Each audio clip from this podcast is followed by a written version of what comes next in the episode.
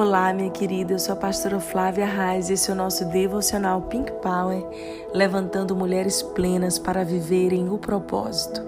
Nos próximos dias, em nosso devocional, nós vamos começar uma série de mensagens muito especial: Os Milagres de Jesus.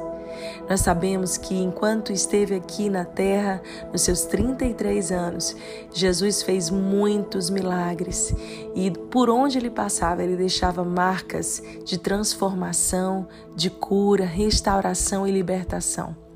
Jesus, o nosso amado Salvador, que foi enviado pelo Pai, pelo nosso Abba, para nos reconectar à nossa identidade original. Ele é o mesmo ontem, hoje e sempre. Ele continua a fazer milagres e maravilhas.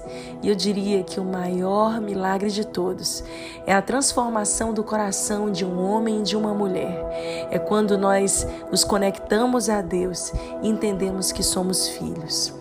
A obra redentora e salvadora de Jesus trouxe um novo significado à existência humana. Através dele, nós podemos voltar ao nosso DNA original e sermos as mulheres que Deus nos criou para ser. Sim, você hoje, agora mesmo, onde você está me ouvindo, pode ser essa mulher que vai desenvolver todo o seu potencial e propósito nesta geração. Nós estamos aqui agora, nessa estação sobre a terra, de maneira muito especial e profética, para sermos essas vozes de influência que transformarão o mundo. Essas mulheres sábias que edificarão as suas casas na rocha, que é o próprio Jesus e a sua palavra. Ah, nos próximos dias o meu coração está cheio de expectativas, porque nós conheceremos melhor o coração do Mestre e aquilo que ele fez, que transformou e marcou a vida de tantas pessoas, e são um sinal, um exemplo para nós daquilo que ele pode fazer na nossa própria vida. Em João 2, nós ouvimos falar do primeiro milagre de Jesus e ele tem um significado muito especial para nós. Vamos ler na versão nova tradução da linguagem de hoje? Dois dias depois, houve um casamento no povoado de Caná, na região da Galileia, e a mãe de Jesus estava ali.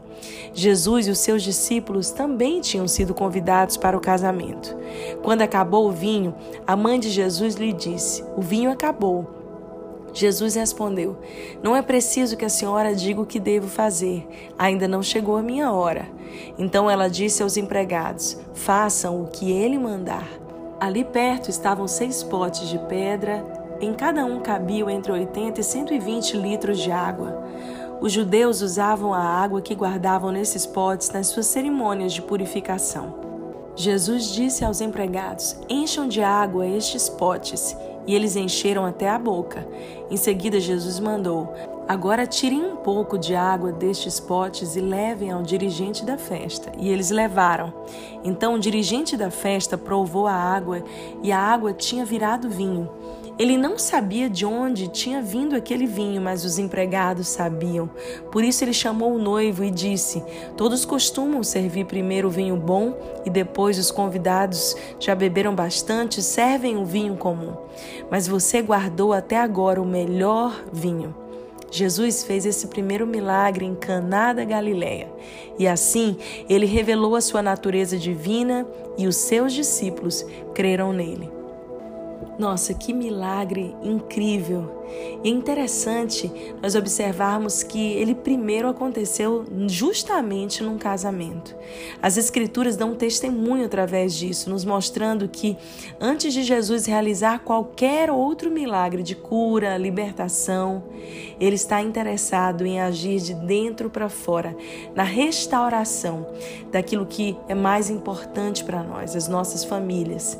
A família tem prioridade no plano de Deus, pois ele não criou a família para o fracasso, e sim para ser bem-sucedida e abençoada. Nós podemos perceber várias coisas dentro desse milagre, mas eu preciso destacar algumas. O milagre ocorrido deu-se em torno de não haver vinho. E na Bíblia, o vinho é a figura de alegria. Salmo 104,15 fala sobre isso. Nos casamentos, especialmente os casamentos judaicos daquela época, eram em torno de uma semana de duração, de festa. E enquanto eles estavam celebrando, justamente o vinho acabou. E esse vinho simboliza tantas coisas para nós, nas nossas próprias vidas, famílias, casamentos. Quantas vezes, ao longo da nossa jornada, a alegria vai se extinguindo pouco a pouco. Alegria de viver, alegria de desfrutar das pequenas coisas da vida, alegria de estar junto, os desgastes, as ofensas, tudo isso pode roubar a alegria dos nossos relacionamentos. É interessante nós percebermos que esse milagre só aconteceu porque Jesus foi convidado para estar ali. E de igual forma, todos os dias nós precisamos convidar Jesus a estar dentro das nossas vidas e famílias. A palavra nos fala em Eclesiastes que ali o cordão de três dobras não pode se romper, enquanto o de duas dobras, duas pessoas, pode se quebrar facilmente, mas se o Senhor estiver conosco, a nossa aliança pode ser renovada e a alegria, o vinho novo, pode estar sobre nós todos os dias. Esse milagre em Caná da Galileia só aconteceu porque Jesus estava ali convidado.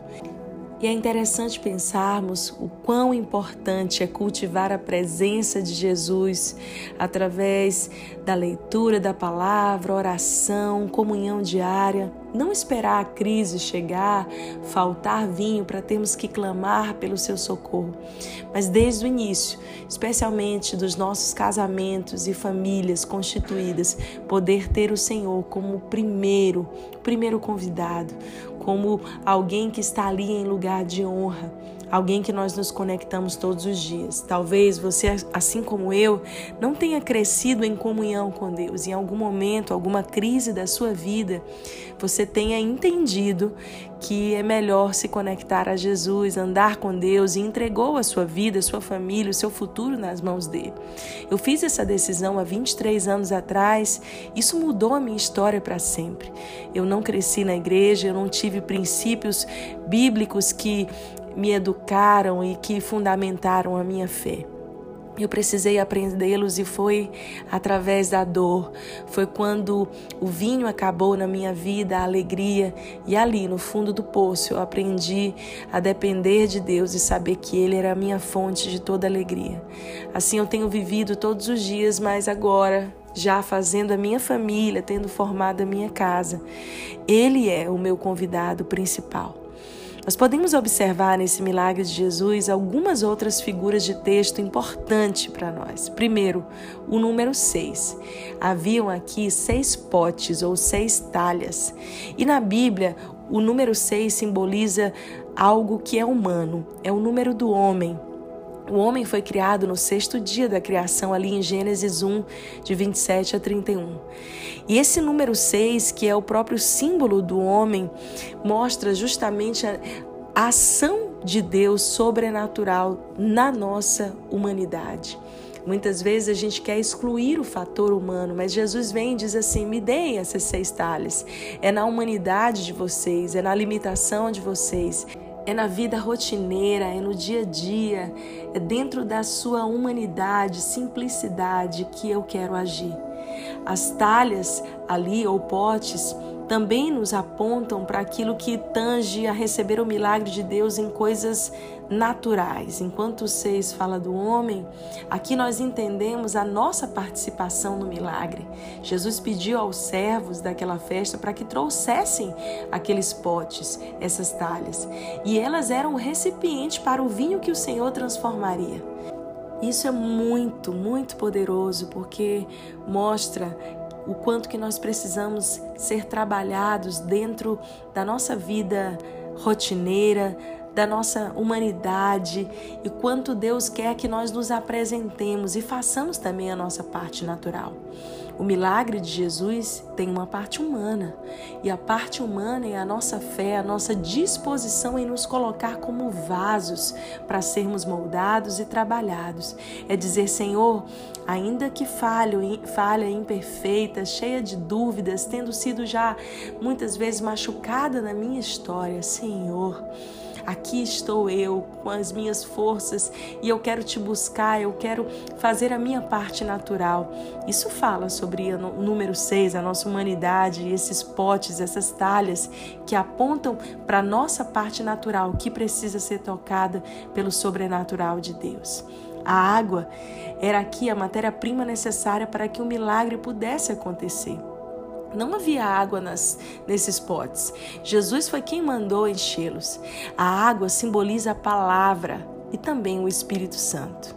Ah, Quantas vezes, quando o vinho chega a acabar na nossa vida, quando todo o prazer de viver desaparece, a alegria dentro das nossas famílias, nós percebemos que além dos erros cometidos na esfera natural, também há falta de água, falta da palavra de Deus, do relacionamento diário, do cultivo do nosso jardim familiar. Muitas vezes, não só sendo ouvintes, mas praticantes da palavra de Deus e cultivando a presença do seu Espírito. Essa é a chave do milagre. É importante, sim, se deixar ser trabalhada, o que é diferente de querer manipular, fazer as coisas do nosso jeito, mas de submeter ao agir de Deus e de sermos cheias todos os dias dessa água viva, da palavra de Deus, do relacionamento com o Espírito Santo, que vai nos transformar e na nossa humanidade, nas nossas limitações, vai agir de maneira sobrenatural, devolvendo a nós a alegria, devolvendo a nós a convicção de que estamos aqui pela graça infinita de Deus. Se você agora mesmo, minha querida, reconhece que o vinho da sua vida acabou ou está quase acabando, dentro do seu casamento também, creia na vontade de Deus de agir agora mesmo. Lembre-se, Jesus escolheu começar os seus milagres em um casamento. Isso fala do amor que ele tem por nós e do desejo de nos transformar de dentro para fora.